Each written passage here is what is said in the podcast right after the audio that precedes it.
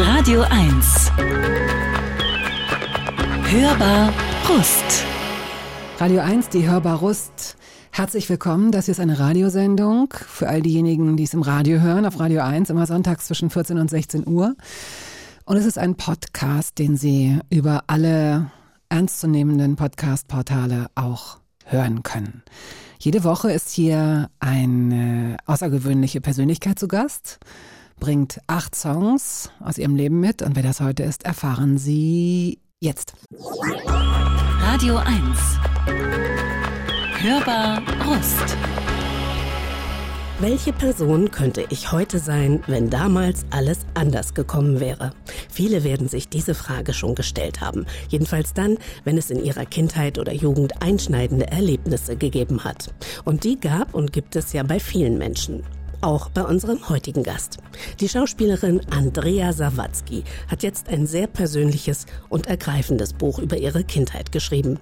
Viele halten sie ja für eine Berlinerin, aber weit gefehlt. Sawatzki kam in Oberbayern zur Welt und auch wenn sie heute zu den profiliertesten und abwechslungsreichsten Schauspielerinnen des Landes gehört, der Anfang hakte. Da hat sie ganz schön kämpfen und beharrlich sein müssen. Als es dann aber losging, gab es kein Halten. Beruflich, aber das wissen die meisten von Ihnen, fährt Andrea Sawatzki längst zweigleisig. Sie ist Bestseller-Autorin, das muss man erstmal hinkriegen.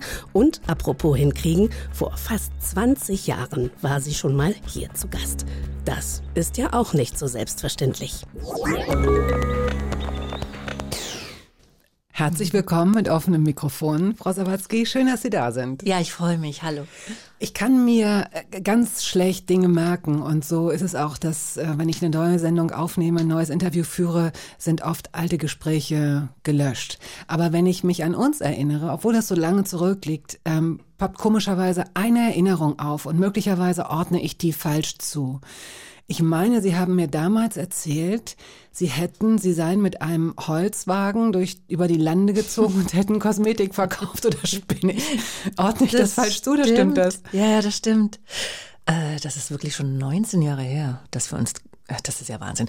Ja, das, äh, das, damit habe ich mein Geld verdient ähm, während der Schauspielschule äh, mit so einem kleinen Ziehwägelchen. Ähm, Genau, durch so Kurorte und dann musste man ähm, Kosmetik für 20 Mark verhökern, die eigentlich nichts wert war, also richtig kriminell. Ich wurde dann auch verhaftet. Wie bitte? Im Passau haben sie mich dann erwischt, weil ich keinen Gewerbeschein hatte. Aber man hat von diesen 20 Mark, durfte man fünf behalten. Und ähm, das hat sich dann manchmal gelohnt.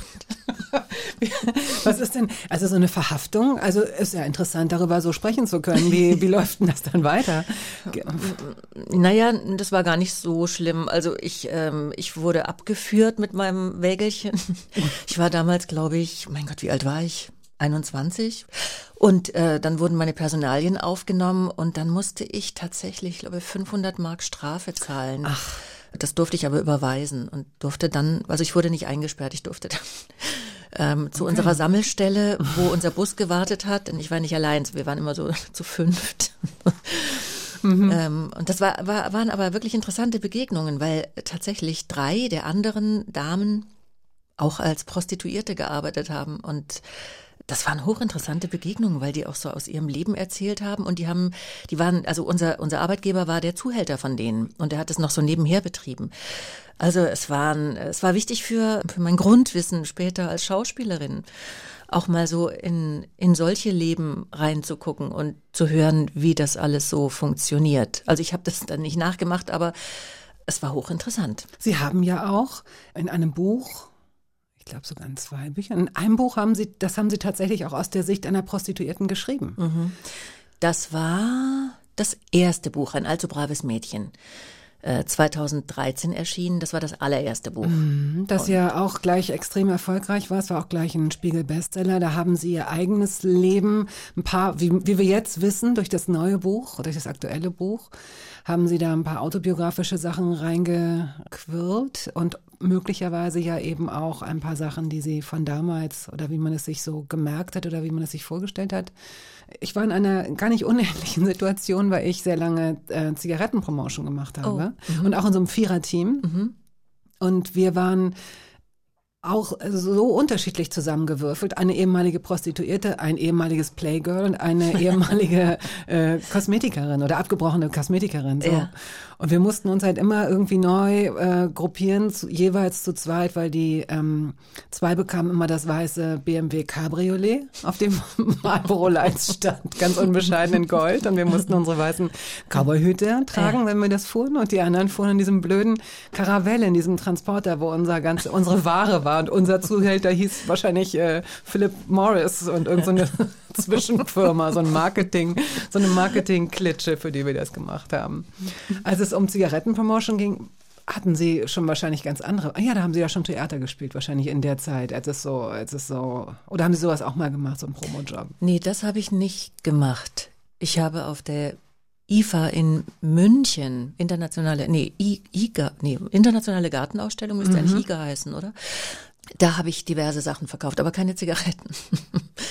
Okay, es ist ein harter Job und ich möchte an dieser Stelle mal für diejenigen, die äh, jetzt in Supermärkte gehen und die da Menschen hinter so aufge selbst aufgebauten, das möchte ich auch nochmal sagen, selbst aufgebauten Displays sehen, diese weißen Plastikdisplays und dann, mhm. das ist ein ganz schön harter Job, wenn man das dann da Säfte oder Käsesorten oder irgendeinen so anderen Kram, seien Sie freundlich zu den Leuten, nehmen Sie einen Schluck, auch wenn Sie die Flasche nicht kaufen, seien Sie nett, weil es ist wirklich ein harter das Job. Das ist echt ein harter Job. Ich war auch mal für den ADAC tätig, fällt mir gerade ein. Als da war Hubschrauberpilotin in einem gelben Overall, oder? Oder? Leider zu, leider zu Boden. Also hinter so, hinter so einer Scheibe. oh Gott, ja, ist oh. hart. Beim ADAC denke ich immer, da Mitarbeiterin oder Mitarbeiter zu werden, bedeutet in der Regel, dass man Leuten meistens hilft. Die rufen an, wenn sie verzweifelt sind.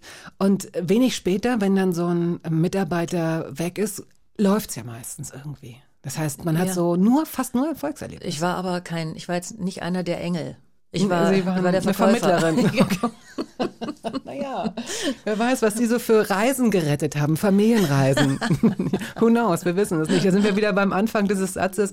Was wäre gewesen, wenn, wir wissen es nicht. So, mhm. Manfred Manns Earth Band haben sie mitgebracht und eben, bevor die Sendung losging, auch schon gesagt, ach herrje, mir sind noch so viele andere Songs eingefallen. Also das ist eine Momentaufnahme, die wir jetzt von Ihnen bekommen haben. Möglicherweise wären es heute ganz andere Songs geworden. Ja, ist das so? Äh, wahrscheinlich, ja. Nachdem ich eine Nacht drüber geschlafen habe, sind mir tatsächlich acht neue Songs eingefallen, die alle ähm, irgendwo sehr wichtig für mich waren. Ähm, wir nehmen jetzt die und die sind bestimmt den. auch gut. Ja. Also Blinded by the Light. Oh yeah. Wofür steht denn das Lied? Äh, für, ja, das war, das, das waren so die Feste, die wir gefeiert haben. Und ähm, diese Musik steht für sehr gute Laune und unsere kleine Disco in Baldham. Wie hieß die? Diese Diskos heißen immer so toll. Lips. Baccarat. Baccarat, sehen Sie. also bitte. Man muss immer nachfragen. Gut.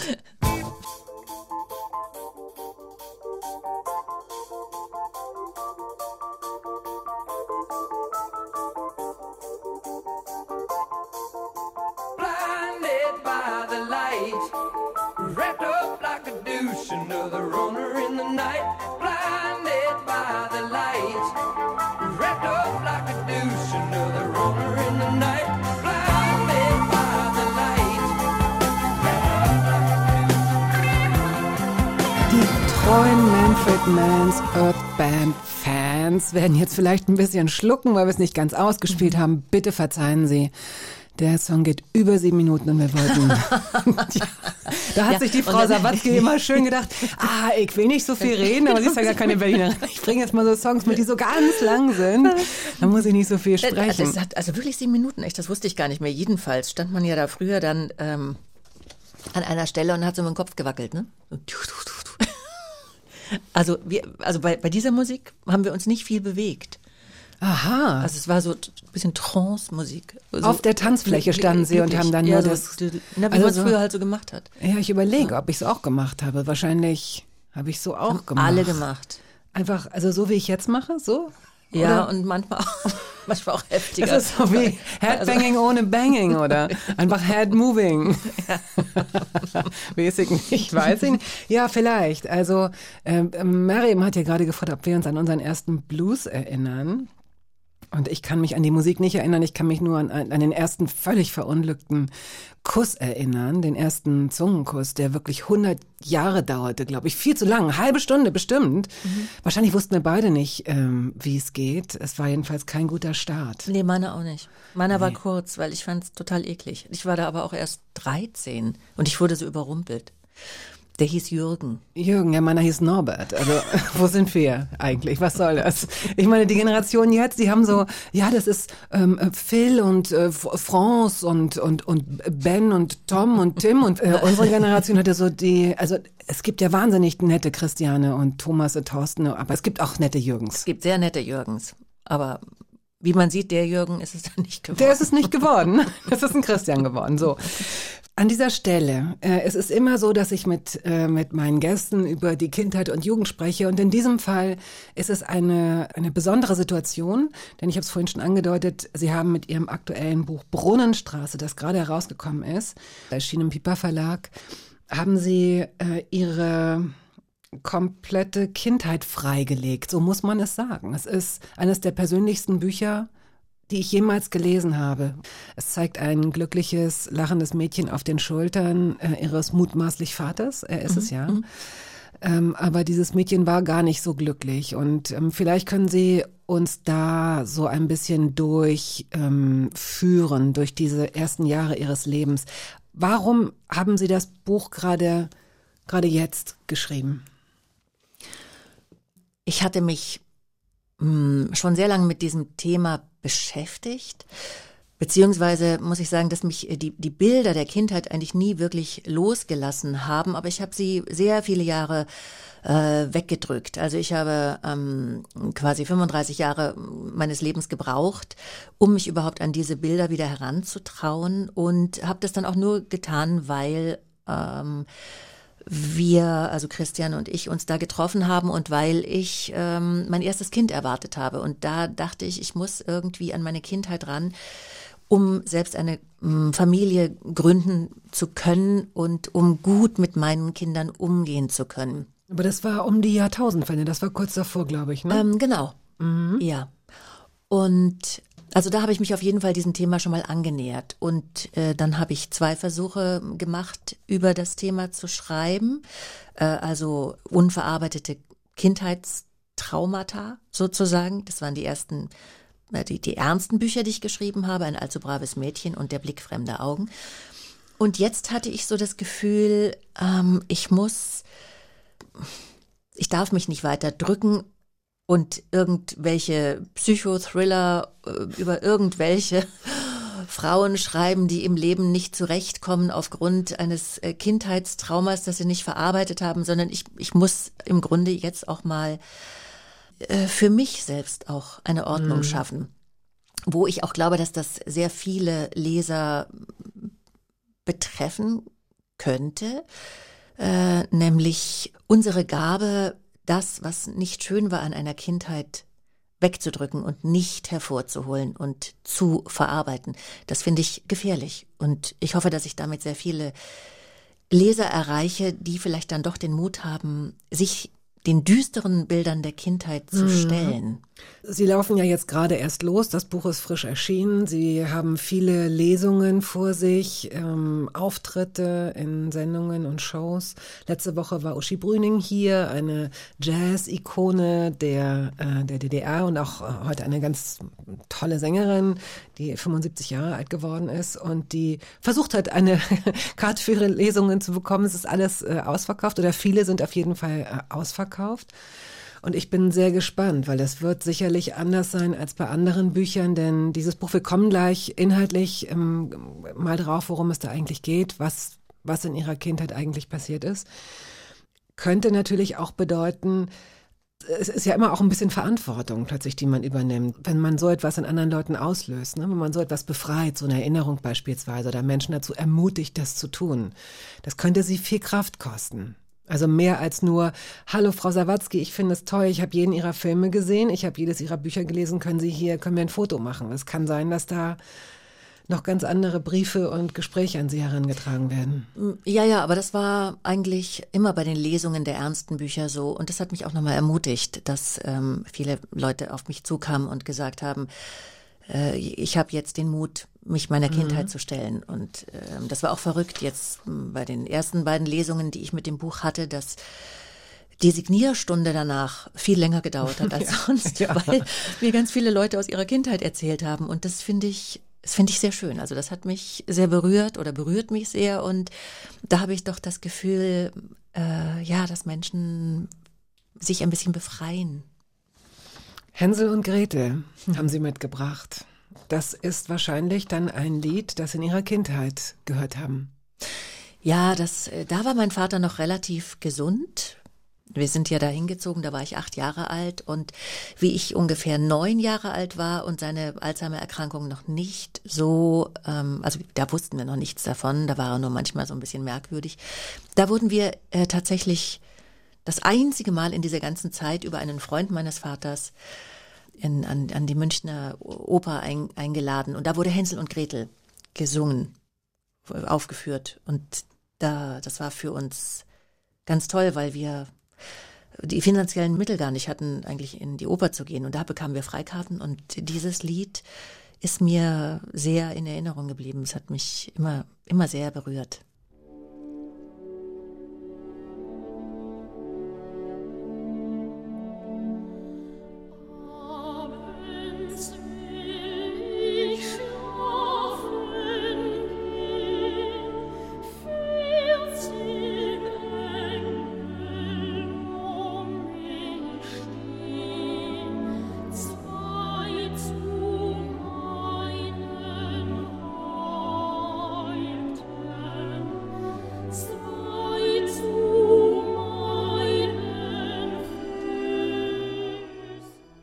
Schauspielerin Andrea Sawatzki ist heute da und ich habe mich gerade bei Schauspielerin habe ich gerade ja, aber da muss auch äh, Autorin, Schriftstellerin hin. Sie haben jetzt ihr achtes Buch veröffentlicht, Sie haben mehrere Bestseller geschrieben. Das ist schon eine, eine schöne, das ist auch wahrscheinlich mehr als eine Affäre inzwischen. Es ist wie eine zweite Beziehung wahrscheinlich, die Sie führen zum Schreiben, neben der Schauspielerei. ja, äh, äh, kann man so sagen. Es ist allerdings die also nicht so sehr geliebte. Also ich finde, ich finde das Schreiben wahnsinnig schwer. Ich liebe die Schauspielerei und das Schreiben ist tatsächlich für mich so ein Kraftakt, mich dahinzusetzen und ähm, darauf zu hoffen, dass irgendwas passiert in meinem Kopf. Oh, das ist schon immer ganz schön quälend. Wie läuft das denn ab? Also ich, Ihr Mann ist ja, ähm, Ihr Mann lebt Ihnen ja alles nach. Machen wir uns da nichts vor. Ist auch Schauspieler, ist auch Autor. Jetzt versuche ich mir, Ihre Kinder, zwei Söhne, äh, sind beide junge Erwachsene. Ich weiß nicht, mhm. einer lebt, glaube ich, noch zu Hause oder ist der auch ausgezogen? Äh, ja, die sind, äh, der eine ist jetzt auf dem Weg nach London, um dort zu studieren und der große der 22-Jährige ist schon seit zwei Jahren in Liverpool und studiert dort. Aha, mhm. okay. Mhm, gehen beide nach Eng also beide in England. So, also wir verschachteln uns hier von Thema zu Thema zu Thema, aber dann ist es halt so. Empty Nest Syndrom haben Sie natürlich nicht. Ach ja, wir hängen schon sehr aneinander, aber ähm, wir versuchen uns so oft wie möglich zu sehen. Und ähm, nein, wir haben tatsächlich genug zu tun, mhm. zum Glück.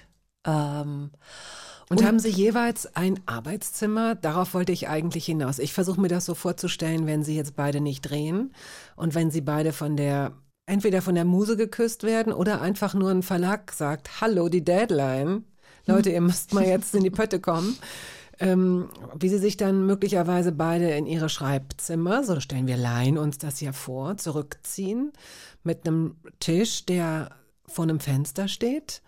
Ähm, bei ihnen sind da Vorhänge. Wir haben nur ein Arbeitszimmer. Ah, Sie können zusammen in einem Zimmer Dummerweise, schreiben? Äh, nee. also wenn mein Mann schreibt, ist das Arbeitszimmer blockiert. Von 6 Uhr morgens bis 8 Uhr abends, da mhm. komme ich nicht rein. Mhm. Ich schreibe dann in der Küche. Mhm. Was mir aber auch besser liegt, weil ich im Gegensatz zu meinem Mann sehr gern unterbrochen werde beim Schreiben. Ich mag es sehr gern, wenn, also wenn früher die Kinder aus der Schule kamen oder wenn ich die Kinder abholen musste oder irgendwo hinfahren, wenn die Hunde raus wollen, wenn es klingelt, wenn das Telefon klingelt, wenn ich mir meinen Tee kochen kann. Also ich freue mich tatsächlich immer, wenn irgendjemand stört. Mein Mann freut sich nicht. Insofern haben wir dann entschieden, dass ich in die Küche gehe, wo ich auch besser hinpasse. Ja, vielleicht aber auch ganz gut in die, wo ich besser hinpasse, ist auch sehr schön.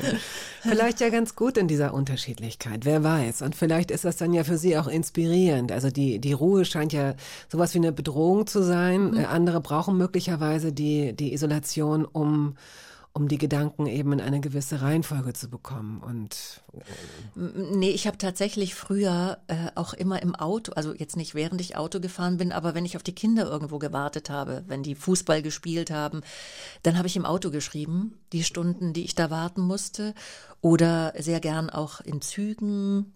Also wenn man eben Menschen um sich herum hat oder Menschen beobachten kann, ähm, ah, okay. Das, mhm. das ist immer ganz förderlich für mhm. mich. Weil dann, wenn ich Menschen sehe oder belausche, dann kommen mir neue Ideen. Und schreiben Sie mit der Hand oder tippen Sie? Ich habe tatsächlich mein erstes Buch versucht mit der Hand zu schreiben, mit so einem schönen Füller. Mhm. Und habe das dann an meinen Verlag geschickt, an Pieper, und der, der Lektor konnte das nicht lesen. Dann musste ich das alles äh, abtippen. Also ich, ich wollte eigentlich nie einen Computer benutzen. Ich wollte mich dagegen, ich wollte mich gegen die, ähm, gegen den Fortschritt stemmen und das so machen wie die Schriftsteller, die ich bewundert habe. Es ist mir nicht gelungen. Okay, das nächste Mal ein Federkiel hätten Sie auch noch nehmen können, ne? bei diesem genau. so ganz früher. Gut, dieses Buch öffnet, äh, öffnet ein, ein großes äh, Fenster zu Ihnen und hat ein sehr, sehr starkes, bewegendes Vorwort. Ich habe es jetzt hier zufällig gerade neben mir liegen und ich finde es natürlich schön, wenn Sie es möglicherweise vorlesen würden, das Vorwort. Ich habe es versucht. Immer wieder. Habe begonnen und abgebrochen. Und dann die Geschichte so erzählt, dass ich in mir selbst eine Fremde sehen konnte, mit der ich nichts zu tun hatte. Ich verbarg mich, um diese Person, die mir Angst machte, von außen betrachten zu können. So tastete ich mich an das Geschehene heran, konnte ein bisschen besser verstehen, warum aus mir ein Kind geworden war, das seine Kindheit abgestreift hatte wie eine lästige Haut das, als sich ihm die erste Chance bot, sich für das Böse entschieden hat. Mittlerweile kann ich mit der Wahrheit umgehen. Ich habe das Kind in mir wiedergefunden. Ich habe mir verziehen. Es zählte für mich nur eines Weiterleben. Danke sehr. Bevor wir da jetzt einsteigen, hören wir Musik, um nicht reinzugehen und gleich wieder raus zu müssen, sozusagen, um eine etwas längere äh, Passage mal zu haben. Eric Clapton haben Sie mitgebracht, Tears in Heaven. Wofür steht dieses Lied in Ihrem Leben? Äh, das ist äh, ein Lied, das mich äh, sehr bewegt hat, weil ich irgendwann gelesen habe, wieso Eric Clapton das ähm, geschrieben hat und gesungen hat. Und es ähm, handelt ja von seinem kleinen Sohn und der ums Leben gekommen ist. Genau, mhm. und äh, ich glaube, wenn man selbst Kinder hat, ähm, ist das ein Lied, das einen ja, äh, sehr trifft und nachdenklich und traurig macht und und diese ewige Angst eben, die man als Mutter hat, dass den Kindern was passieren könnte, so vor Augen holt.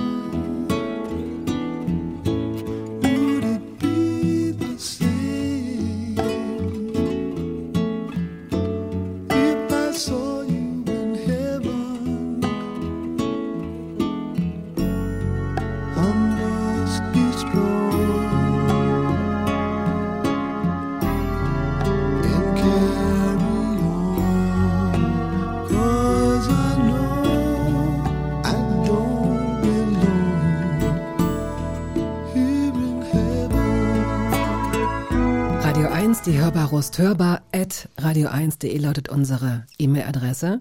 Zu Gast ist heute die Autorin und Schauspielerin Andrea Sawatzki, eine gebürtige Oberbayerin. Ich war auch nochmal, also man kann sie gut für eine Berlinerin halten, finde ich. Weiß ich nicht, vielleicht weil man so denkt, ah, die, das, das kann man sich richtig vorstellen, wie die als Mädchen so ganz frech. Und dann hieß das, heißt das Buch auch noch Brunnenstraße. Habe ich jetzt sitze, aber es geht nicht um diese Brunnenstraße hier in Berlin. Es ist eine andere Brunnenstraße. Zur Welt gekommen, also in Oberbayern, Kochel am See, Schleedorf. Ähm, aufgewachsen sind Sie dort in der Nähe? Feingen, Feingen an der Enz, ähm, also da bin ich mit meiner Mutter sofort nach der Geburt äh, hingezogen. Äh, das liegt in Württemberg. Und äh, das lag daran, dass mein Vater ähm, im Krankenhaus lag, durch einen Autounfall ähm, schwer verwundet und meine Mutter mich die ersten Jahre allein durchbringen musste. Und sie hatte einen Job als Krankenschwester im Kreiskrankenhaus Feingen an der Enz. Und da haben wir die ersten acht Jahre meines Lebens verbracht, meine Mutter und ich.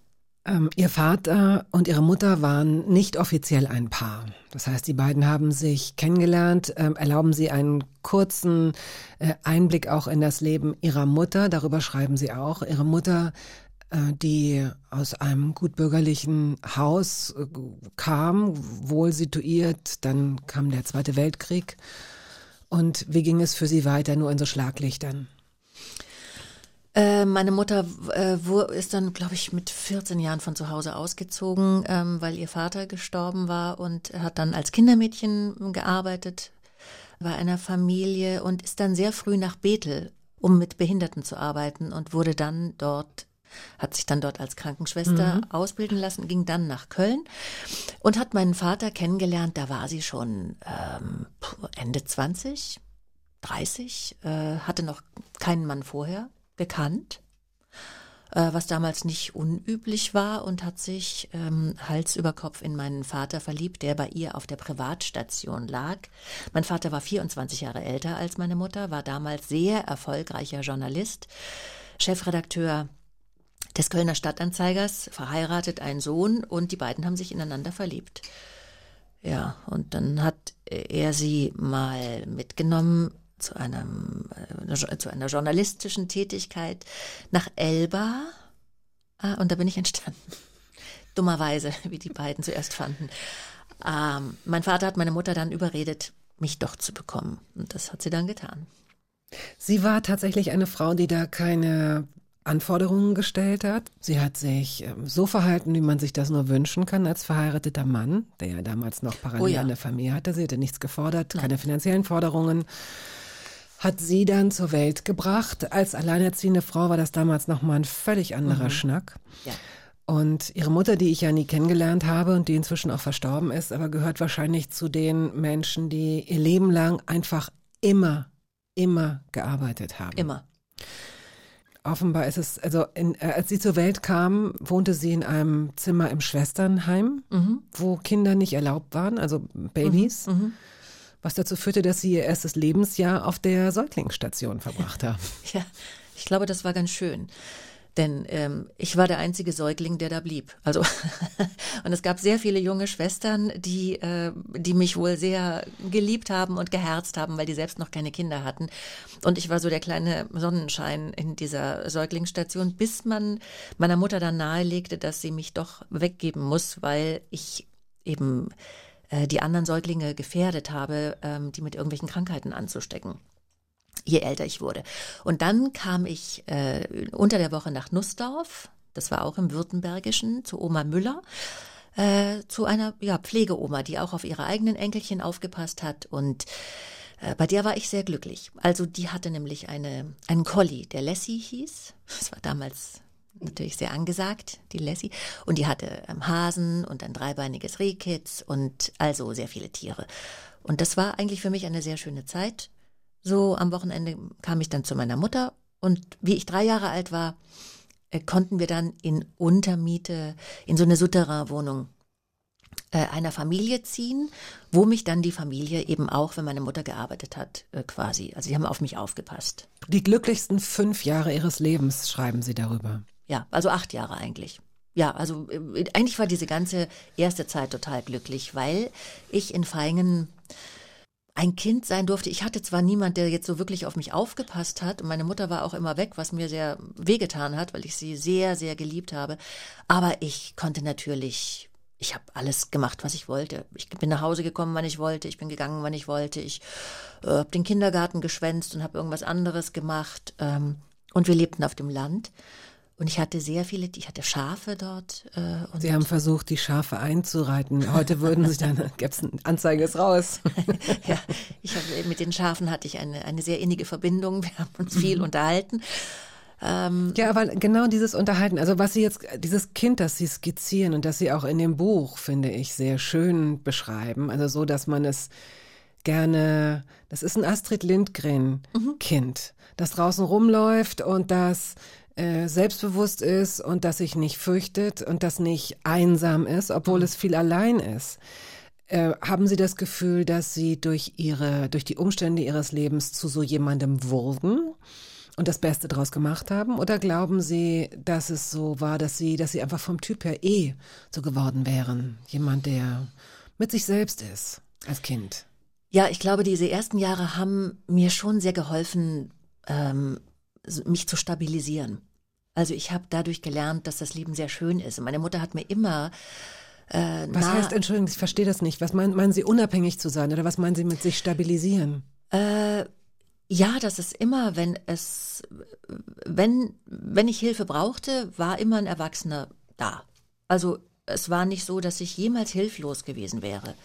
Ich konnte zu meiner Mutter gehen oder ich konnte zu meinen Pflegeeltern gehen. Ähm, also es war ich war nicht einsam. Ich war mhm. allein und das fand ich gut.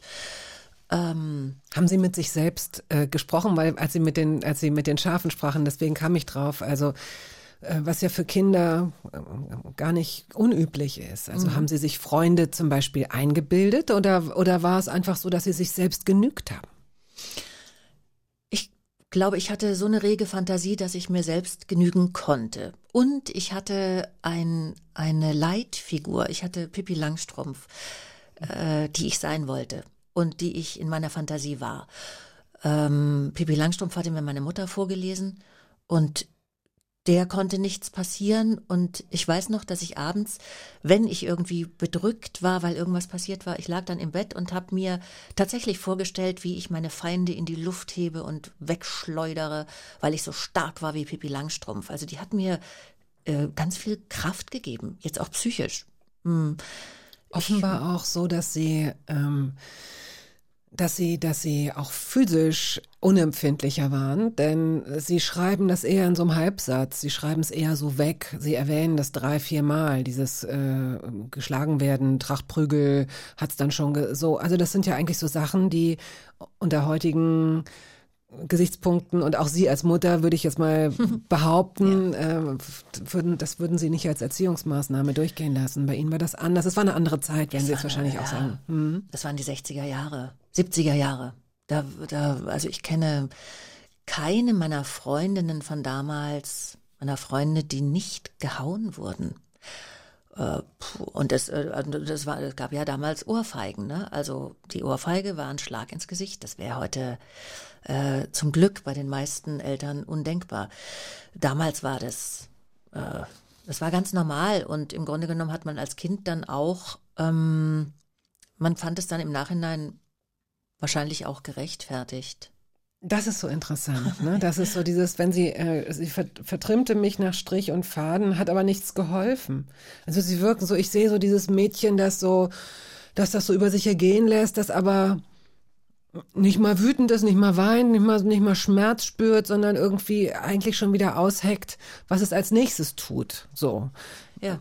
Erstaunlich, erstaunlich wie, ähm, nicht unverwüstlich, das weiß man ja jetzt, aber dann doch wie, Tja, ist das, tapfer ist auch nicht das richtige Wort. Was ist das denn? Stark, stabil? Sie haben das Wort stabil eben benutzt. Ja, also ich habe ich hab natürlich dann schon geweint. Das hat schon auch wehgetan. Aber mein Gott, das gehörte dazu. Und wenn man Mist gebaut hatte, und das hatte ich in dem Fall erheblich, wenn man das Buch liest, weiß man, was ich gemacht habe. Ich war viel zu neugierig, um mich da jetzt irgendwie groß äh, an meinem nächsten Abenteuer hindern zu lassen. Ja, das offenbar. war ja viel zu wichtig den nächsten Schritt zu wagen. Haben Sie in der Zeit äh, Radio gehört? Wissen Sie das noch als kleines Mädchen? Als kleines Mädchen. Nein. Als nächstes haben wir nämlich David Dundas mit Jeans On. Wie ist Ihnen der denn begegnet? Äh, in Form einer Single. Mhm. Äh, und ich habe diese Single sehr geliebt und ich habe das auf dem, wir hatten so einen kleinen Plattenspieler mit so einem Hebelärmchen und ich weiß, dass ich dieses Lied so oft gehört habe, bis die Rillen, glaube ich, durch waren auf der Platte. Äh, immer wieder das Hebelärmchen hin und zurück und hin und zurück. Es war ein totaler Ohrwurm. Ich habe dieses Lied geliebt.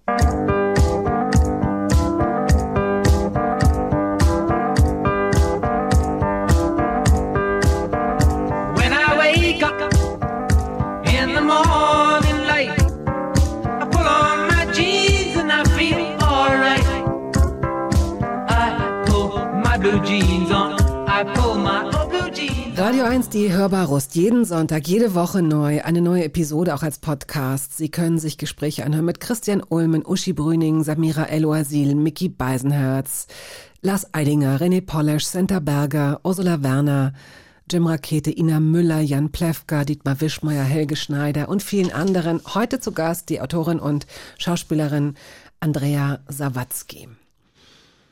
Ihre Mutter hat immer schon viel gearbeitet, wir haben es vorhin erwähnt, so dass es eigentlich immer unterschiedliche Menschen gab, die auf sie aufpassten.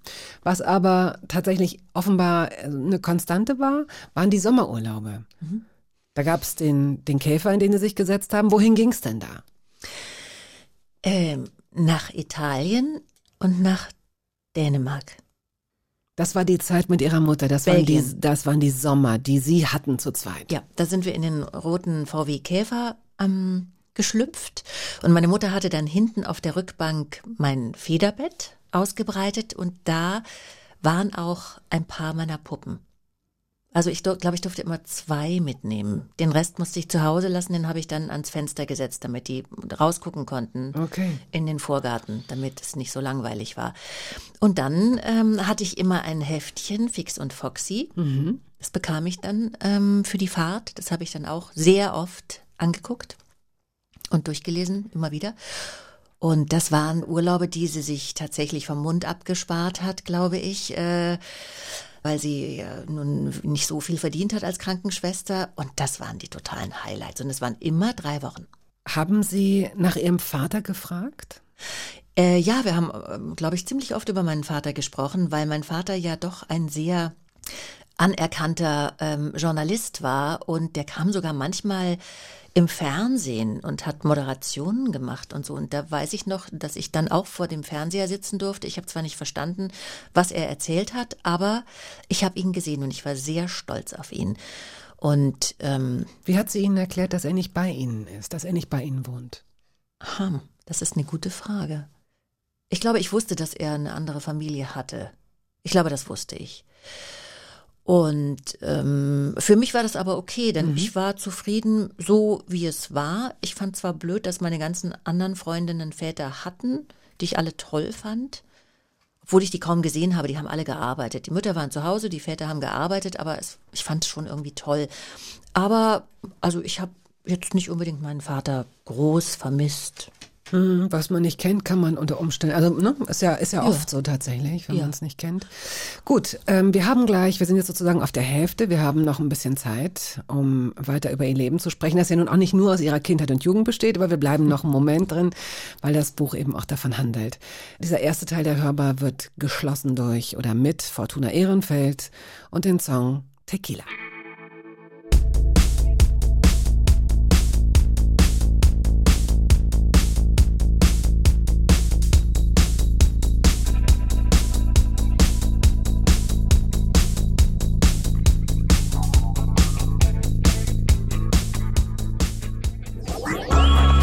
Radio 1. Hörbar Brust. Die Schauspielerin und Autorin Andrea Sawatzki ist heute hier zu Gast. Und wenn wir über ihr Leben sprechen, über ihre Kindheit und Jugend, dann hat das auch viel zu tun, dass äh, das neue Buch Brunnenstraße daraus erzählt. Äh, und diesem Buch entnehme ich, dass sie zwei Zeitrechnungen haben. Ihr erstes Leben bis zum achten Lebensjahr, also mit ihrer Mutter, mehr oder weniger, mit vielen Personen, die immer mal wieder auf sie aufpassen, wenn ihre Mutter arbeiten muss, Nachtschichten hat und so weiter. Sie sind ein selbstbewusstes, unerschrockenes Mädchen, neugierig, lebenslustig. Und dann ergibt es sich 1971, glaube ich, dass die Ehefrau ihres Vaters stirbt und das Signal geschickt wird, okay, jetzt ziehen wir als Familie zusammen, kommt zu mir und jetzt erfüllt sich das, worauf ihre Mutter wahrscheinlich jahrelang gewartet hat und darauf gehofft hat, endlich eine Familie zu sein und endlich auch nicht mehr arbeiten zu müssen. Mhm. Also sie hätte das nie zugegeben, aber sie hat sich eigentlich diesen Augenblick herbeigesehnt. Und so kam es dann, dass wir von Feingen äh, in Württemberg nach Bayern gezogen sind, in die Wohnung meines Vaters. Ähm, und ich weiß noch, dass wir alle drei, ähm, also ich glaube, wir haben uns alle drei wahnsinnig gefreut. Und ja, ich hatte immer so das Bild einer glücklichen kleinen Familie vor Augen. Also ich, äh, ich war sehr, sehr aufgeregt. Der Start gestaltete sich schon etwas schwierig, ne? Also sie mhm. wurden da nicht richtig empfangen. Ihr Vater hatte das irgendwie verdaddelt, hat es verwechselt, sich nicht so. Ja, also ich glaube, das war schon ähm, so ein kleines Anzeichen seiner Krankheit, dass er völlig vergessen hatte, wann wir kamen. Äh, der war gar nicht da, als wir das erste Mal dann in der Brunnenstraße ankamen. Ähm, und davor hatte er mich auch nicht zur Hochzeit abgeholt. Da war ich bei einer Freundin von meiner Mutter untergekommen und hatte vor Aufregung so wahnsinnige ähm, Bauchschmerzen. Und er wollte mich zur Hochzeit abholen. Und wegen dieser Bauchschmerzen hat er mich dann bei der Freundin gelassen und mich nicht zu dieser Hochzeit mitgenommen. Also das war, glaube ich, wenn ich den Erzählungen meiner Mutter, also wenn ich so an die Erzählungen meiner Mutter denke über ihn, war das schon sehr ungewöhnlich, weil er doch ein sehr liebevoller Mann wohl gewesen war. Ich denke mal, das waren so die ersten Anzeichen dieser Erkrankung. So, Sie sind guter Dinge, es kann losgehen, Sie haben jetzt einen Vater. Was jetzt nur noch fehlt, ist das Gefühl dafür, einen Vater zu haben. Sie haben es sich gewünscht. Das war da, aber es war nicht ganz so einfach, da jetzt auch diese acht nicht gemeinsam verbrachten Jahre, denen so ein bisschen hinterher zu leben. Das macht man sich natürlich intellektuell nicht klar und als Kind schon mal gar nicht. Aber wie ist Ihnen das als Mädchen gegangen? Wie haben Sie sich ähm, Ihrem Vater angenähert? Denn das Titelbild, das Cover des Buches lässt ja etwas ganz anderes erahnen. Das ist ein Vater, der sich freut, ein Mädchen, das ausgelassen ist, man verbringt viel Zeit miteinander, endlich hat man sich, man liebt sich. Das war ein bisschen anders. Das war anders, ja, ja. Äh, das Titelbild des Romans ist tatsächlich aus der Zeit, äh, bevor wir zusammengezogen sind. Da hat er uns mal besucht und ähm, da war, war die Freude ausgelassen. Äh, als wir zusammenzogen, hat sich tatsächlich herausgestellt, dass mein Vater völlig andere Erziehungsmethoden hatte als meine Mutter, denn mein Vater war 1906 geboren. Äh, wie gesagt, er war 24 Jahre älter als meine Mutter. Er war damals schon, hm, mein Gott, Mitte 50, was damals wirklich sehr alt war. Mhm. Und ich weiß noch, dass in mir irgendwie was ähm, zerbrochen ist, als er eines Tages sagte, ich möchte nicht mit Papa angesprochen werden, sondern mit Vater. Was ich nicht verstanden habe, weil ich ja auch versucht habe, mich ihm anzunähern. Und mir das mit einem Vater äh, vor äh, jedem zweiten Satz einfach, ich, ich wusste, dass das nicht möglich sein würde, mhm. ihm da dadurch näher zu kommen. Und ich weiß, dass ich großen Respekt hatte, mit ihm zu sprechen, weil ähm, ich sehr stark Schwäbisch gesprochen habe durch meine Herkunft natürlich, bin ja auch äh, so in Nussdorf aufgewachsen. Und er mochte das Schwäbisch an mir nicht. Also er mochte das, er, er wollte, dass ich Hochdeutsch spreche. Und er war da sehr empfindlich. Und äh, es war immer so, wenn ich irgendwas erzählen wollte, dass er mich korrigiert hat. Und ähm, dann gab es eben auch so Vorfälle, die mich jetzt auch nicht gerade ähm, vertrauter mit ihm gemacht haben. Das zum Beispiel, wenn wir bei Tisch saßen und ich irgendwas erzählt habe und dann halt so, dann, dann bin ich der, der Nachlaufer und dann Handy Xa, so und so. Und dann habe ich halt dann so auf Schwäbisch erzählt. Oder die, wo gsahen, statt die, die gesagt haben. Und immer wenn ich dann so schwäbische Sätze formuliert habe, hat er mir mit dem Löffel auf den Kopf gehauen. Was ich überhaupt nicht verstanden habe, weil ich eigentlich keine Schuld gespürt habe in dem Moment. Ich wollte ja eigentlich nur was erzählen.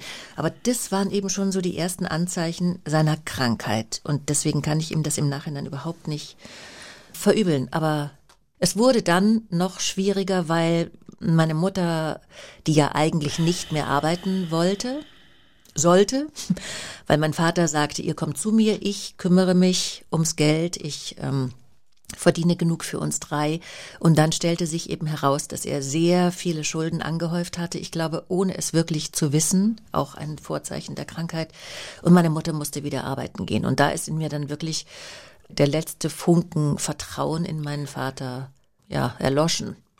Ich weiß auch zu wenig über all die Facetten, mit denen Alzheimer, es gibt ja nicht nur diesen einen Weg, mhm. als Alzheimer-Kranke oder Kranker äh, zu leben, dass sie dieses garstige oder auch sehr, sehr, sehr strenge in dem Fall seiner Krankheit zuschreiben, rührt mich weil es, es muss nicht so sein. Vielleicht war er auch einfach ein sehr strenger Vater, der von diesen Methoden überzeugt war, der sie immer wieder, das hat er ja auch immer wieder getan, das war ja nicht nur einmal, er hat immer wieder mit diesem Löffel auf ihren Kopf geschlagen, so wie sie es äh, sagen, wenn er sie korrigiert hat. Und es fallen Sätze in diesem Buch, die äh, so für sich stehen, ich habe nicht damit, oder ich hatte nicht damit gerechnet, ein anderer Mensch werden zu müssen, um meinem Vater zu gefallen dass ein, ein Kind das spürt, dass ein Kind so etwas denkt. Ein Kind hat natürlich Mechanismen, die, ähm, wie gesagt, glaube ich, eher emotional und nicht intellektuell laufen, sodass man das Gefühl hat, okay, das und das muss ich tun, um Liebe zu kriegen oder um Aufmerksamkeit zu kriegen. Man hat ja dann schon, man versucht es schon irgendwie. Und äh, sie haben das auf verschiedene Arten probiert und ihn Offenbar ist ihnen ihr, haben sie ihren Vater aber nicht aufgegeben, denn sie haben an einer anderen Stelle gesagt, egal wie streng er war, er hat sie auch mal an der Tür mit einer Ohrfeige äh, empfangen, nur weil es schon dunkel war, obwohl sie äh, eigentlich zur verabredeten Zeit nach Hause kamen, also ins Gesicht geschlagen. Trotzdem fällt so ein Satz wie, ich war so stolz auf ihn, ich hätte ihn ähm, gegen keinen anderen Vater, den ich so kannte, eintauschen wollen, was mich sehr erstaunt hat. Ja, also ich glaube, das ist so ein Kindheitsding. Ich glaube, Kinder wünschen sich nichts sehnlicher als eine funktionierende Familie. Und äh, da können die Erwachsenen dann noch so große Fehler machen. Ähm, egal jetzt, ob das von einer Krankheit herrührt oder wirklich Absicht ist. Äh, das Kind, denke ich, wird versuchen zu verzeihen und mhm. wird in sich selbst eine Schuld suchen. Und ich glaube, so war das bei mir. Also ich habe ähm, die Schuld in mir gesucht. Ähm, ja, ich. Es, es war ja auch so, dass wir beide quasi von Anfang an um meine Mutter gekämpft haben. Also er wollte seine Frau das erste Mal im Leben für sich haben. Ich wollte meine Mutter behalten. Und es war für uns auch deswegen schwierig, ähm, eine wirkliche Annäherung zu finden, weil wir beide extrem eifersüchtig waren aufeinander. Ich konnte das noch einigermaßen ähm, zurückstellen, weil ich dann, ich bin dann so in den Wald gelaufen oder war im Garten, äh, wenn es mir zu viel wurde. Mein Vater wiederum mh, mm, konnte mit mir als kleinem Mädchen nichts anfangen, er war ja auch viel älter, er hatte keinen Umgang sonst mit Kindern, er war eigentlich immer nur mit Intellektuellen zusammen gewesen. Ich war für ihn, glaube ich, nicht, ähm, ja. Sie waren so ungestüm, emotional, so ja, das gerade, gerade raus. Hm. Ja. Er ist dann sehr krank geworden und darüber sprechen wir jetzt gleich noch und dann steigen wir auch mal aus ihrer Kindheit und Jugend aus. Aber das äh, dann folgende Kapitel ihres Lebens äh, ist schon auch ein sehr schwieriges und, tja, welches Wort würden Sie benutzen, um diese Jahre zu kennzeichnen, diese letzten Jahre seines Lebens, bevor er dann letztendlich gestorben ist? Für Sie katastrophal, bedrückend. Mm. Nur aus Ihrer Position heraus. Welches Wort? Unerträglich. Mm. Ich, also ein Wort dafür zu finden, ist schwer. Ich weiß nur, dass ich mir ab einem gewissen, ab einer gewissen Zeit nur noch seinen Tod gewünscht habe. Ein Wort dafür zu finden, das gelingt mir jetzt nicht, aber das ist sicher auch ein Schuldgefühl, das ich als Kind quasi so auf mich geladen habe, weil ich wollte, dass er weggeht, dass er stirbt, äh, weil ich ähm, müde war. Ja, und ich mit Ihnen. Ich habe es mir auch gewünscht. Vielleicht teilen wir uns diese Schuld. Und ich habe das Gefühl, dass ähm, es vielen Leserinnen und Lesern so geht, dass sie da letztendlich, das hilft ihnen jetzt retrospektiv überhaupt nicht weiter. Aber wer miterlebt, wie sie als junges Kind und dann als, ja doch, nach wie vor als junges Kind so über Grenzen gegangen sind, sich so verausgabt haben und so viel mitgemacht haben, der wünscht sich genau das, dass er geht, dass er sie endlich in Ruhe lässt, dass er weg ist, dass es ihn nicht mehr gibt.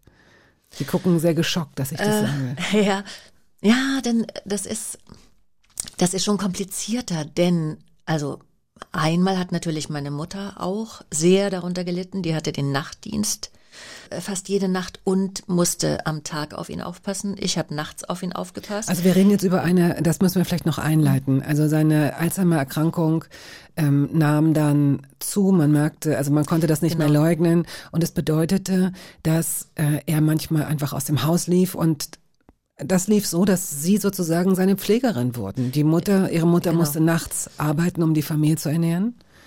Und, äh, und ich musste eben aufpassen, wenn sie nicht da war oder wenn sie geschlafen hat, dass er ähm, nicht weglief, was sehr schwierig war, weil er eben äh, sehr stark war. Aber ich erinnere mich eben, und darauf wollte ich nochmal zurückkommen, daran, dass meine Mutter mir öfter erzählt hat, dass mein Vater geweint hat, weil er manchmal, als die Krankheit schon äh, fortgeschritten war, hat er wohl gespürt, dass er ähm, nicht Herr seiner selbst ist. Also er hat dann geweint und gesagt, ich, äh, ich spüre mich nicht mehr, ich, ich weiß nicht mehr, wo ich bin, ich, ich bin verloren. Ich konnte damals als Kind damit nichts anfangen. Ich bin dann aus dem Zimmer gelaufen, weil ich das nicht wissen wollte. Aber ich weiß, dass mein Vater mindestens genauso darunter gelitten hat wie wir beiden anderen. Denn ich stelle mir nichts schlimmer vor, als jede Sekunde nicht zu wissen, wo ich bin und wer ich bin. Ich glaube, diese Krankheit ist so fürchterlich. Das glaube ich auch.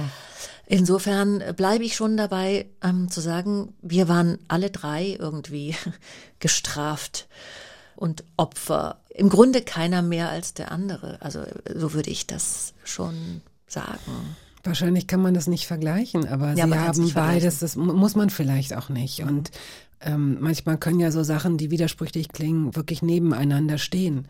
Wenn sie das auf einen ihrer Söhne beziehen würden, dann würden sie auch sagen, ich wünsche dir ein Leben, eine Entfaltung, eine Kindheit, ein Jugendlich sein dürfen. Das ist bei ihnen, das hat, das hat bei ihnen in dem Sinne so nicht stattgefunden. Es gibt diesen Einsatz in ihrem Buch, in dem sie schreiben, ich wünschte mir, dass ich endlich erwachsen bin. Und ich habe so gedacht, sie waren die ganze Zeit so erwachsen, dabei waren sie noch ein Kind. Und sie mussten das alles, sie mussten tagsüber, Freundinnen kamen nicht mehr zu Besuch, sie konnten, sie durften nicht zu Kindergeburtstagen, weil sie auf ihren Vater aufpassen mussten, der ihnen körperlich überlegen war. Und der manchmal ganz okay war und manchmal eben auch nicht. Und das haben sie alles parieren müssen. Auf sowas bereitet einen ja auch niemand vor. Und ihre Mutter musste nachts. Okay, äh, wir wollen ja das ganze Buch nicht nacherzählen. Ich ähm, wollte nur auch erklären, warum ich diesen Satz eben so, äh, das wird wahrscheinlich für jemanden, der unser Gespräch jetzt hört und das Buch nicht kennt, sehr rüde klingen und sehr äh, unempathisch, wenn ich sage, ich war froh oder ich habe mit ihnen gehofft, dass er geht. Weil ich äh, wollte, dass sie durchatmen und dass sie noch ein paar schöne Jahre haben als Kind und als Jugendliche. Und sie waren in so einer großen Verantwortung. Mhm. Wir springen in die Musik. Das hilft ja oft. Queen haben sie mitgebracht. Und das ist tatsächlich ein Lied, das, das sie für ihren Vater, glaube ich, ausgesucht haben. Ja, das war völlig verrückt, weil er fand meine Musik, als ich dann so 14, 15 war, fand er unerträglich. Und ähm, eines Tages war ich wieder mit ihm allein und habe ihm Queen vorgespielt. Und er sagte plötzlich, ach, das ist aber ganz schöne Musik. und äh, das war eben auch so verrückt an ihm, dass er, ist immer so umgeschwenkt. Also seine, seine Launen waren nicht vorhersehbar. Und, und das hat mich so wahnsinnig gefreut, dass wir anscheinend den gleichen Musikgeschmack hatten, dass ich ihn, äh, ja, da richtig, da hatte ich ihn sehr, sehr lieb.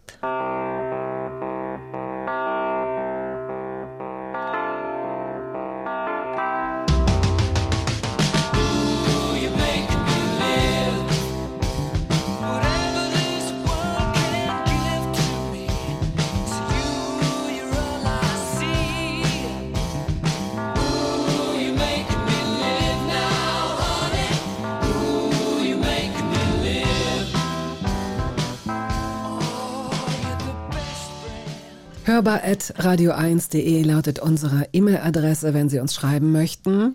Andrea Sawatzki ist heute zu Gast. In ihrem neuen Buch Brunnenstraße hat sie über ihre Kindheit und Jugend und ihr Verhältnis zu ihrem Vater insbesondere geschrieben. Wir verlosen drei Exemplare. Wie diese Geschichte ausgeht, wie sie weitergeht, ähm, können Sie und sollten Sie auch selbst nachlesen. Also Brunnenstraße erschienen bei Pieper, kostet 20 Euro und wir verlosen drei Exemplare. Äh, in dem Fall, wir denken uns noch eine wir denken uns noch eine gute Frage aus. Mary muss total lachen, weil ich jedes Mal so, ach so, ja, wir haben eine Verlosung. Wie soll ich mir noch keine Frage? Ja, das machen wir. Wir denken uns noch eine Frage aus. So. Und wer ansonsten mit äh, Demenz und Alzheimer zu tun hat, dem sei noch das Buch Der alte König in seinem Exil von Arno Geiger empfohlen. Äh, Sie, Frau Sawatzki, haben eine, sind Schirmherrin einer Stiftung, die im Idealfall dafür sorgen kann oder soll, dass Kinder, die in einer ähnlichen Situation waren wie Sie, dass denen geholfen wird. Die Stiftung heißt Ein Platz für Kinder. Was genau ist das? Das ist eine, eine Stiftung, wo wir uns darum kümmern, Kindern im Alter von wenigen Monaten bis zwölf Jahren ein zweites Zuhause zu schenken, wenn sie in in ihrem Zuhause, wenn es in, in ihrem Zuhause nicht gut geht. Wir sind da angewiesen natürlich auf äh, Ärzte und Nachbarn und Lehrer, Kindergärtner, ähm, die uns diese Kinder vermitteln. Die Hinweise geben wollen, äh, oder? Genau, die, Mhm. die Hinweise geben und wir sind gerade dabei, in jeder größeren Stadt oder jetzt auch am Chiemsee äh, Häuser zu bauen, wo einige, viel zu wenige, aber einige äh, bis zu 20 Kinder Unterschlupf finden. Und dort werden sie dann medizinisch und psychologisch betreut. Äh, manchmal werden auch die Eltern, also versucht man auch mit den Eltern ins Gespräch zu kommen, so dass manche Kinder eventuell wieder zurückgehen können ins Elternhaus oder aber sie werden am Pflegeeltern weiter vermittelt. Und das ist eine Stiftung, als ich davon erfahren habe, war mir das total wichtig, für die zu arbeiten, weil ich so im Nachhinein schon gedacht habe, wo waren eigentlich die Erwachsenen, als ich klein war? Gut, es war damals so mh, in den mh, 70er Jahren Alzheimer, die Krankheit kannte man nicht. Genauso wie man Depressionen nicht. Also das war Oder das, tabuisiert hat, sagen man wir so. ja, Ne? Ja. das, also Alzheimer-Kranke, Demenzkranke waren tüdelig und mein Gott, dann hat man die eben bei ihrer Familie gelassen und äh, erstmal ne, die Tür zugesperrt. Es gab keine Medikamente, es gab ja keine Pflegeversicherung. Und ich weiß noch, dass wir meinem Vater immer Valium gegeben haben und Lexotanil, um ihn irgendwie ruhig zu stellen. Aber das waren natürlich Medikamente, die dann irgendwann auch ins Gegenteil umgeschlagen sind. Und ähm, ich weiß nur, dass meine Mutter und ich, deswegen ist auch der Titel Brunnenstraße für mich so bezeichnend, wir waren in dieser Wohnung und das, äh, wir waren da eingeschlossen, also wir konnten nicht mehr raus. Und die Nachbarn oder mein Geigenlehrer oder manchmal Leute, die eben kamen, die hat das eher abgeschreckt. Also die haben nicht gefragt, ob sie mal helfen könnten. Und deswegen bin ich der Stiftung Ein Platz für Kinder sehr äh, verbunden, weil äh, ich das Gefühl habe, wenn man Kindern früh hilft, dann erspart man ihnen sehr viel und dann schafft man es vielleicht, sie ganz früh wieder in, in die Gesellschaft zu integrieren, weil das sind ja schon, ähm, die sind ja schon außen vor, wenn die schlimme Sachen erleben. Ja, jetzt ähm, eine hypothetische Frage und vielleicht sogar provokativ, aber Sie hätten doch Ihre Mutter gar nicht verlassen. Sie wären doch gar nicht gegangen, wenn jetzt jemand gekommen wäre und gesagt hätte, so Andrea, wir müssen jetzt einen anderen Weg finden und du musst jetzt aber raus aus der Situation. Also was, was ähm, ganz objektiv gesehen möglicherweise gut für Sie gewesen wäre. Aber hätten Sie, wären Sie mitgegangen? Ja, das ist eine interessante Frage, weil ich habe meine Mutter später oft gefragt, wieso hast du mich nicht irgendwo hingegeben, äh, so dass ich Kind sein konnte. Aber es ist wahrscheinlich tatsächlich so, dass ich meine Mutter nicht mit meinem Vater hätte allein lassen können. Was hat sie denn gesagt? Hm, was hat sie gesagt? Sie hat ja mit mir nicht darüber gesprochen. Die Brunnenstraße war ein Tabuthema. Ähm, ich weiß nur, dass sie mich nie gefragt hat, wie die Nächte waren. Also ich glaube, sie wollte das auch gar nicht wissen. Man muss dazu noch mal sagen, sie hat äh, nachts gearbeitet, sie hat dann als, als Nachtschwester Arbeit gefunden.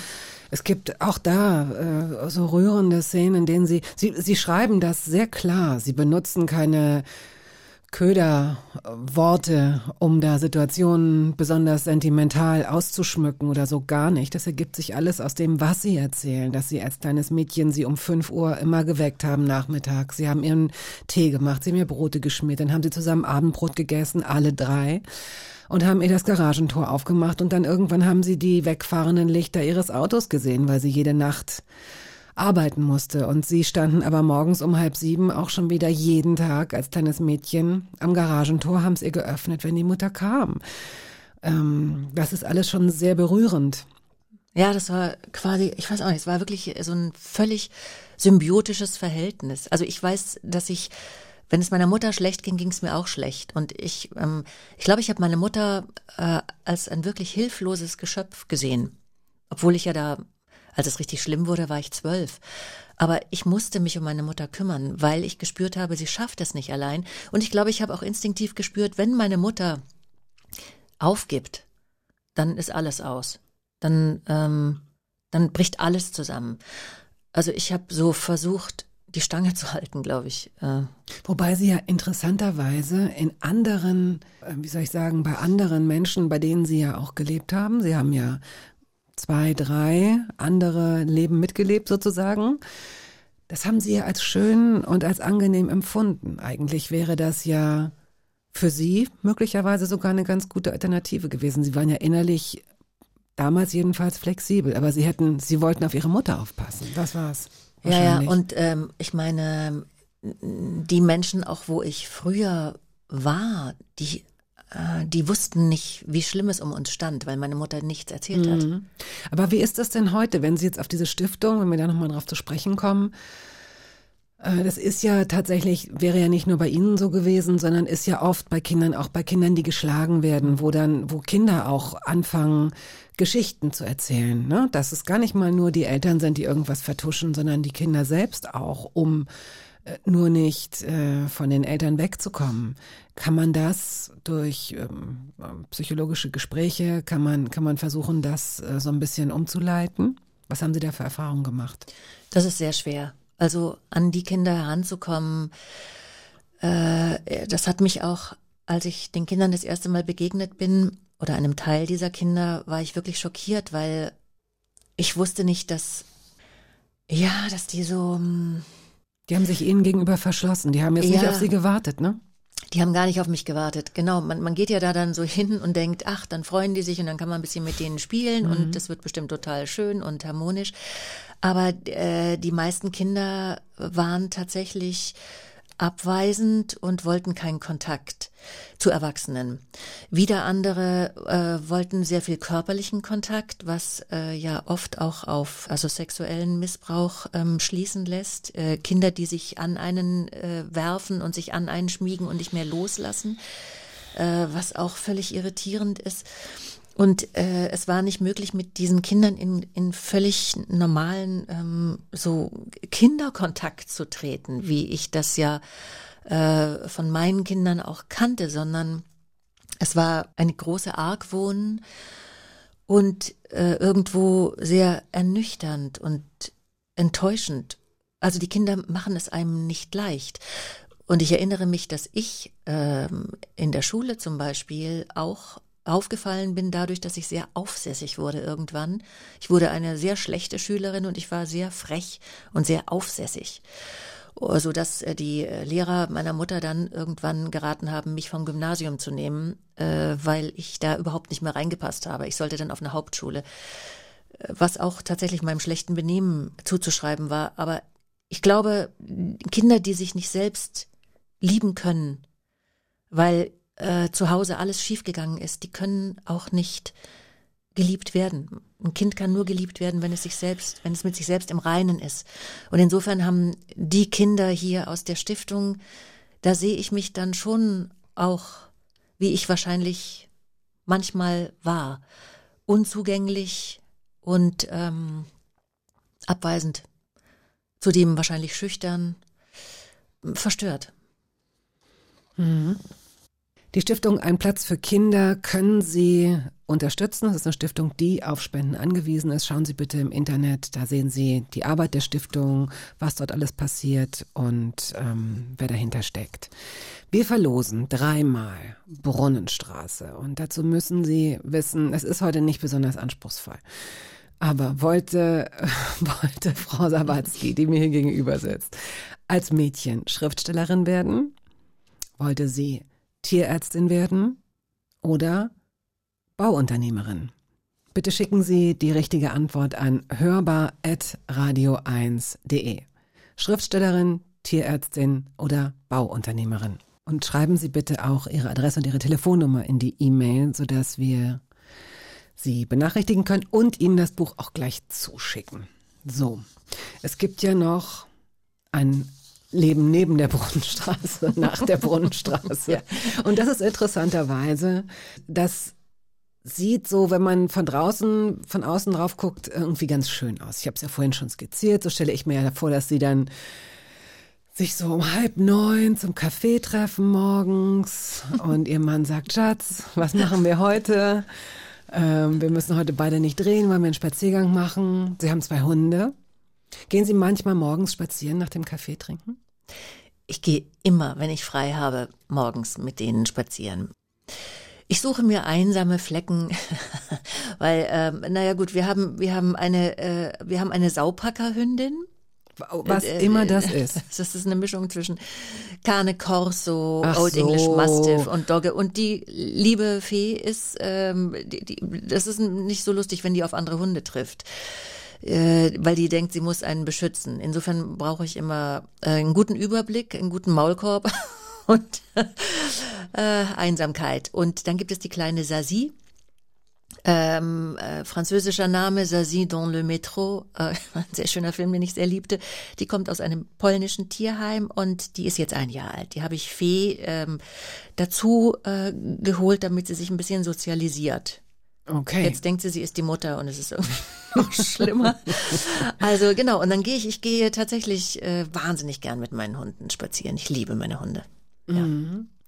Die äh, Schauspielerei äh, wird sie ja wahrscheinlich im Moment in Ruhe lassen, hoffe ich, während Sie Ihr Buch vorstellen, der Welt vorstellen, oder drehen Sie parallel dazu auch gerade?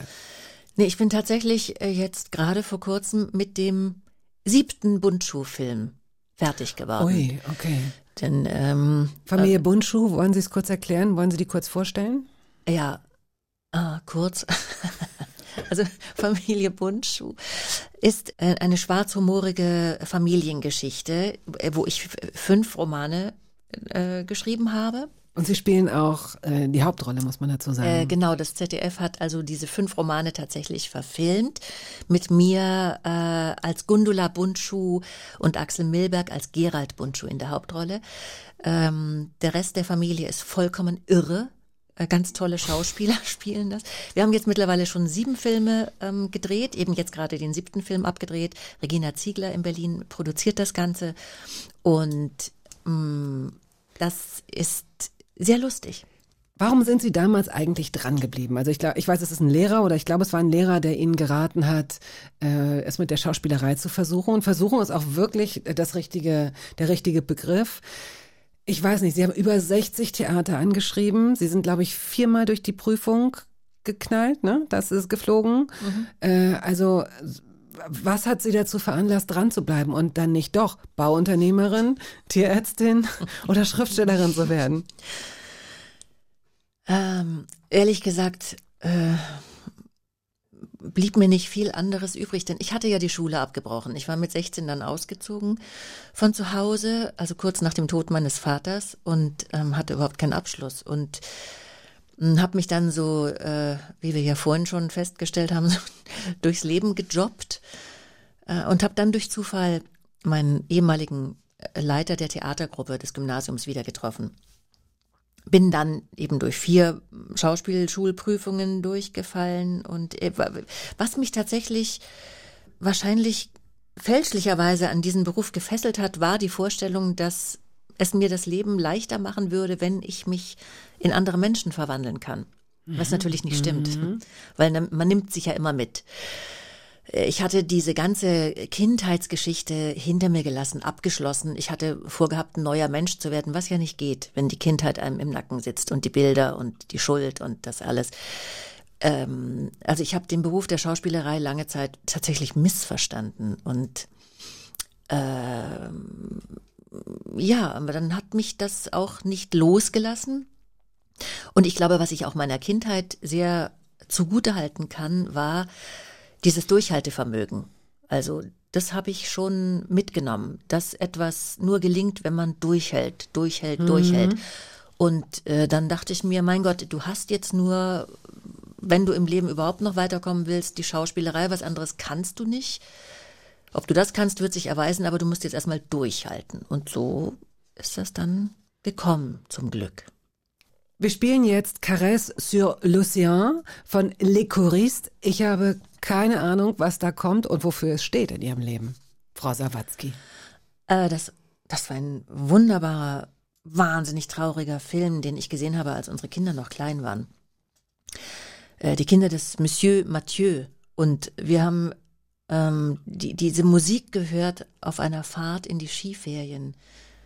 Während der ganzen Fahrt von Berlin nach äh, Österreich haben wir immer wieder, die, die, vor allen Dingen eben dieses Lied gehört, ähm, was meine Kinder auch dann mitsingen konnten und was mussten wir, ja die Armen. Also ich meine, wie lange fährt man? Ich bitte Sie, dass Sie nicht angezeigt wurden, ist ja schon ein Wunder. Okay, na dann hören wir jetzt mal, was diese. Immerhin ist ja was aus Ihnen geworden. Liverpool und London. Das ja. ist ja nicht umsonst. Na eben.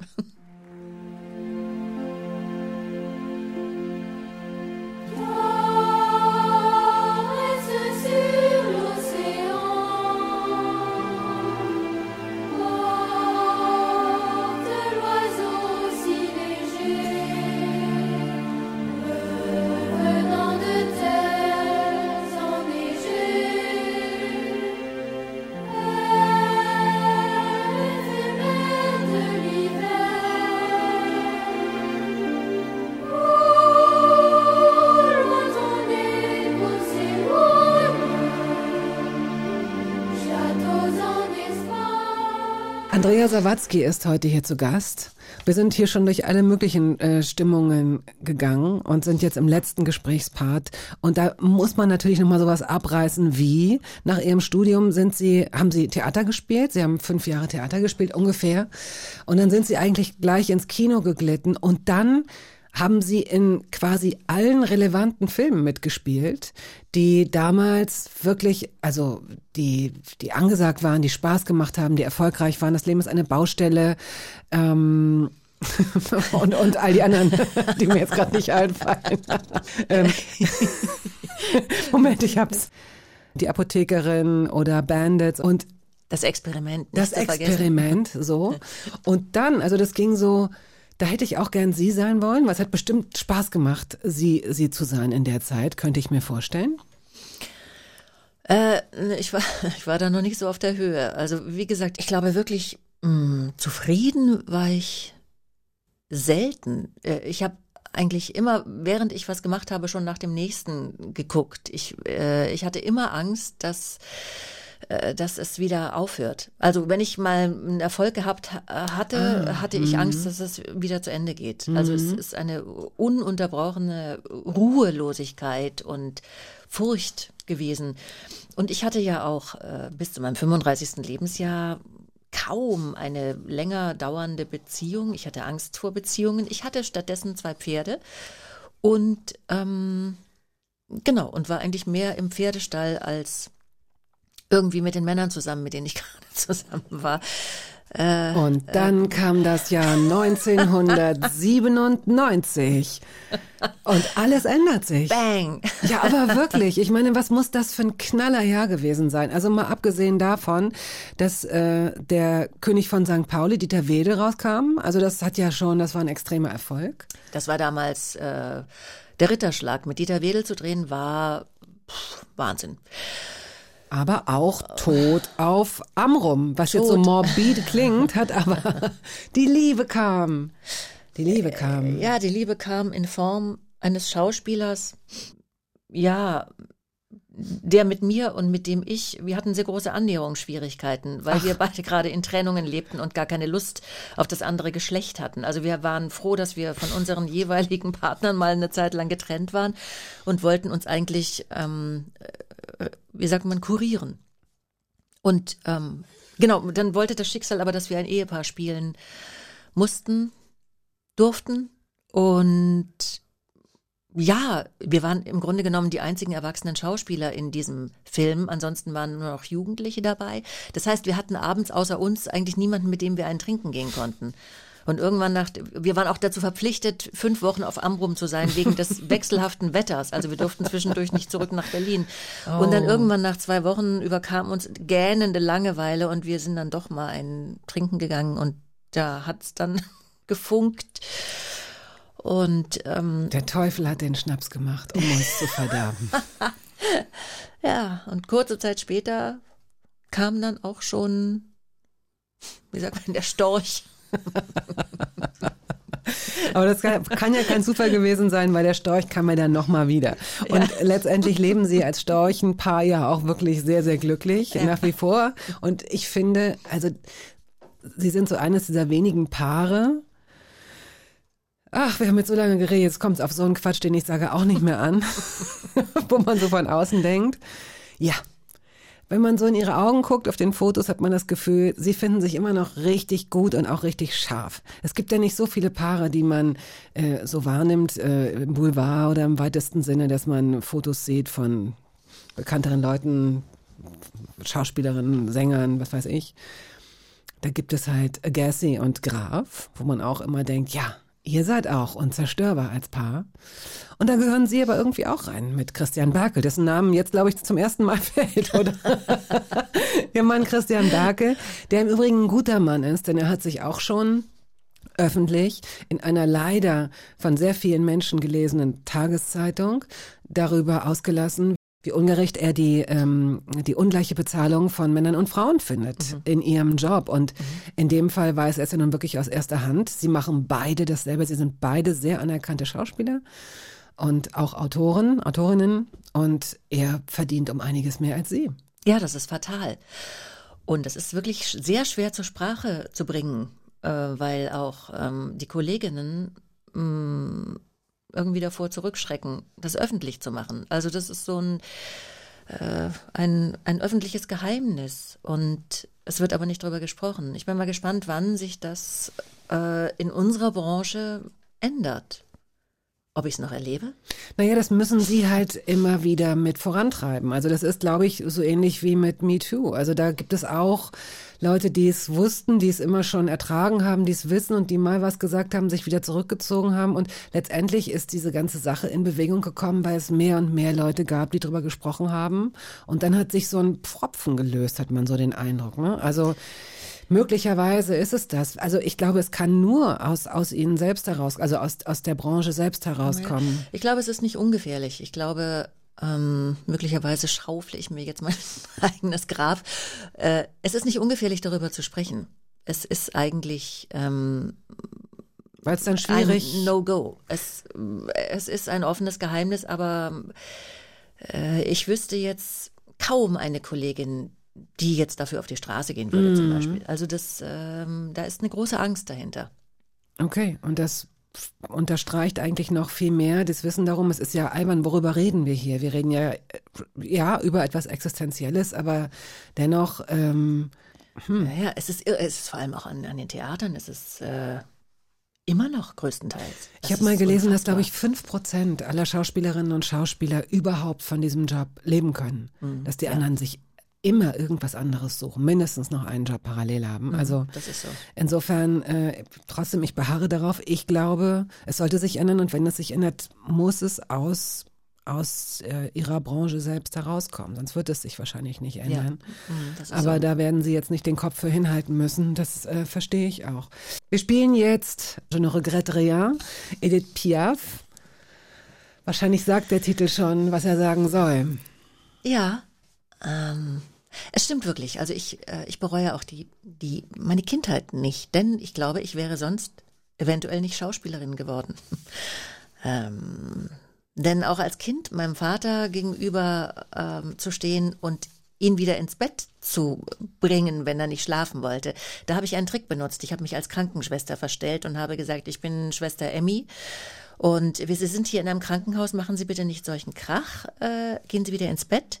Sie wecken die anderen Patienten, weil er mich ja nicht mehr erkannte. Und äh, er hat mir gehorcht. Er ist ins Bett gegangen und hat sich mindestens eine halbe Stunde hingelegt und ähm, ist dann wieder aufgestanden. Aber ich glaube, durch diese Verstellung, die ich so mit zwölf Jahren regelmäßig äh, gemacht habe, habe ich äh, vielleicht auch die Lust an der Schauspielerei für mich entdeckt. Also, je ne regrette rien. ja.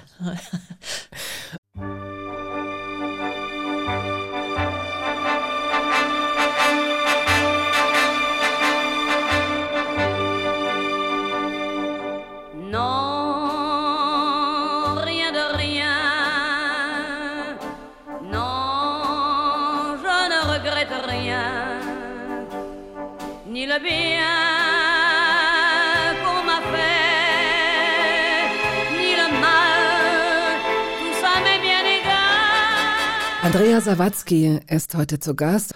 Vielen Dank, dass Sie ähm, so viel erzählt haben und so gut erzählt haben und so ernst und so lustig, alles zusammen.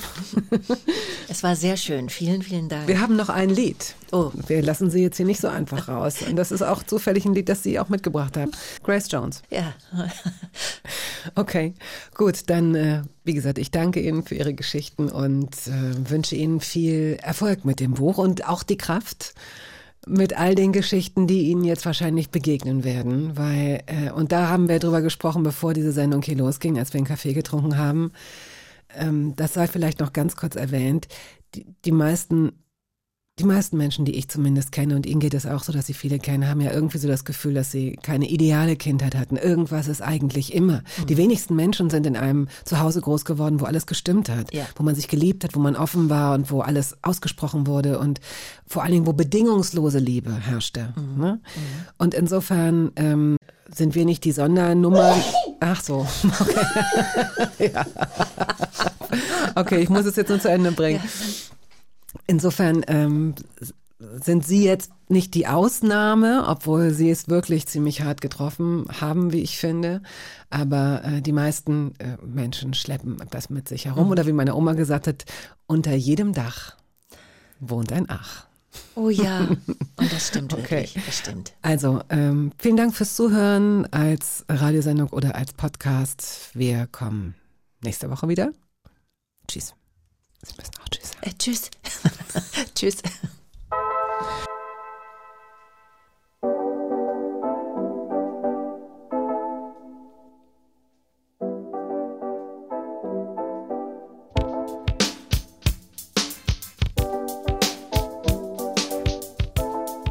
Das war der Podcast der Radiosendung Hörbar Rust.